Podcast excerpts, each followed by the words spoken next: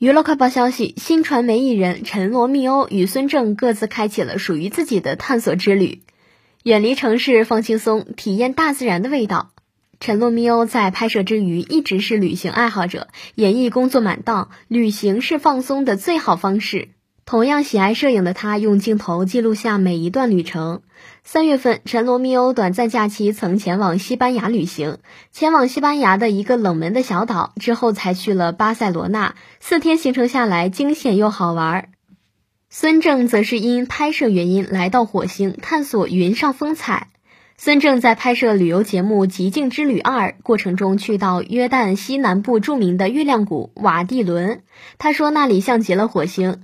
陈罗密欧和孙正都在各自的旅途中体验着旅行的意义。